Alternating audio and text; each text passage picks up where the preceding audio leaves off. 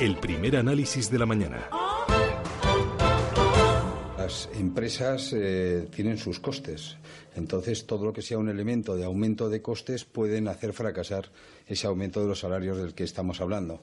Eh, eso es lo que nos preocupa. En ese capítulo, temas tan importantes como la temporalidad, eh, la propia inspección de trabajo y el papel de lucha contra el fraude eh, en la contratación, el Pacto de Toledo, la, digamos la mesa social del Pacto de, Toledo.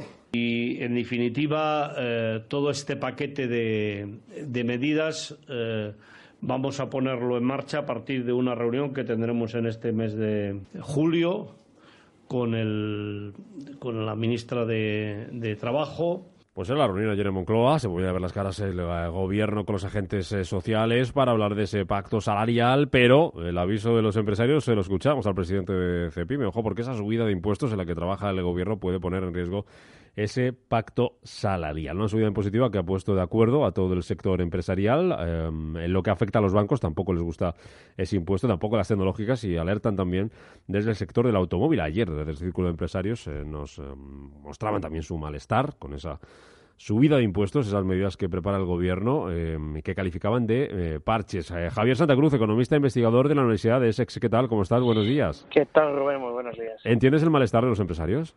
Lo entiendo perfectamente. Lo que ocurre es que todavía estamos en una incertidumbre tan absoluta de, de cuáles van a ser las medidas fiscales concretas y también cuál, cuándo y cómo se va a hacer, que evidentemente es prematuro pronunciarse en torno a los costes que pueda tener y especialmente si esto descarrila o no el acuerdo salarial que se firmó hmm. hace unos días. Porque sobre lo que decían los empresarios ayer en Moncloa, en CEO y Cepime, a más impuestos para las empresas, menos subida de los salarios.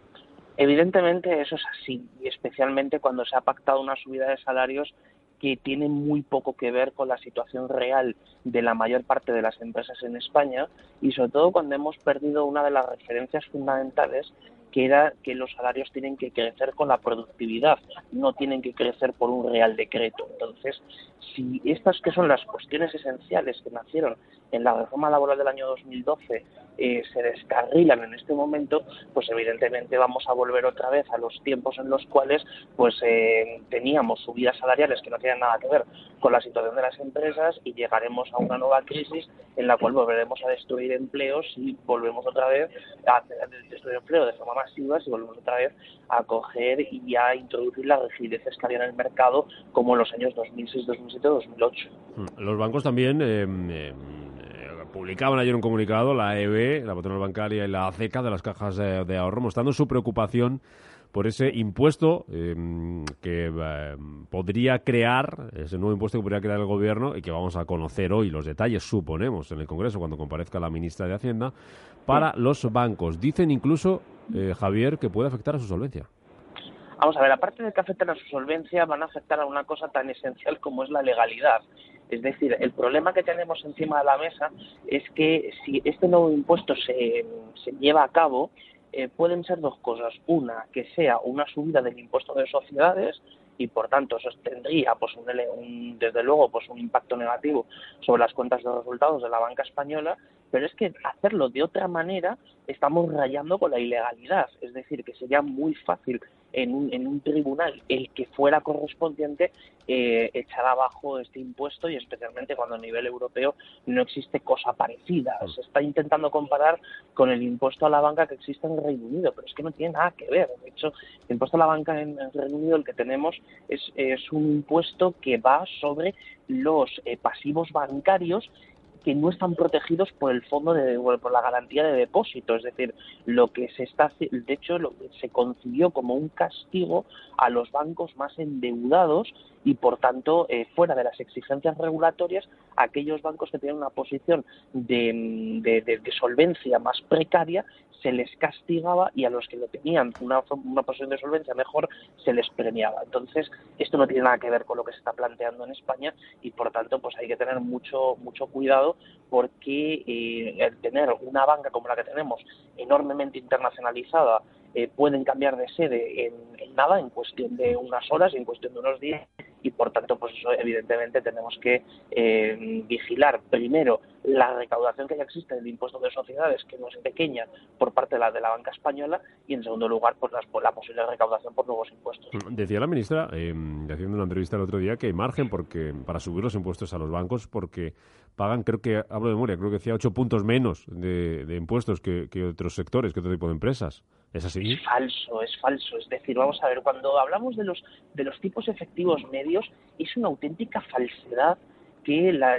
se viene repitiendo constantemente, pero que no se basa en nada objetivo. Y porque la clave fundamental a la hora de examinar los impuestos que pagan las empresas y los que pagan los bancos es el número de países donde están. Y por tanto, lo, que se produce en España es un pago por efectos serie, es decir, porque ya se han pagado impuestos en otros países, ¿por qué se va a volver a pagar otra vez por lo mismo, por el mismo concepto? Eso es ilegal. Pagar dos veces por la misma cosa es un principio tributario que es eh, absolutamente ilegal y por tanto hay que vigilar esa, vigilar esa demagogia, porque además el mensaje que recibe la gente es que parece que, no se pagan impuestos, no, eso, es falso, es decir, los tipos impositivos medios hay que medirlos en función de cuántos sitios se, se han pagado y por las, las cifras, eh, sobre todo los márgenes que se obtienen en cada mercado. Eh, una última cuestión, eh, hoy vamos a conocer esos planes de la de la ministra del Gobierno, en boca de la ministra de Hacienda que va a comparecer en el Congreso esta tarde. Ayer lo hacía la ministra de Economía, Nadia Calviño, entre los anuncios. Lo escuchábamos antes, eh, eh, esa creación de una autoridad para alertar de futuras crisis eh, económicas, autoridad macroprudencial creo que se llama. ¿Esto a qué te suena? Sí. A ver, esto es una cosa que se dejó pendiente del famoso MOU, ¿no? del, del memorando de entendimiento que se firmó para el, rescate del sistema financiero español en el año 2012.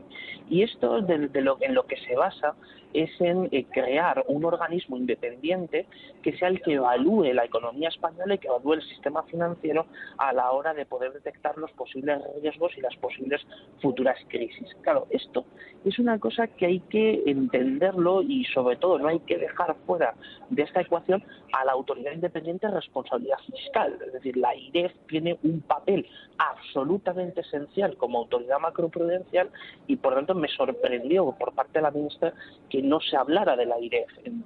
Yo creo que el, papel, papel esencial de la IREF en este momento como organismo que en la práctica está siendo independiente y está haciendo pues estudios eh, especialmente importantes a la hora de advertir en los desequilibrios de las cuentas públicas, pues eh, esta nueva autoridad o esta nueva supervisión macroprudencial tiene que pasar evidentemente no solo por la Comisión del Mercado de Valores o por el Banco de España, sino también por la propia autoridad fiscal independiente que para eso se creó.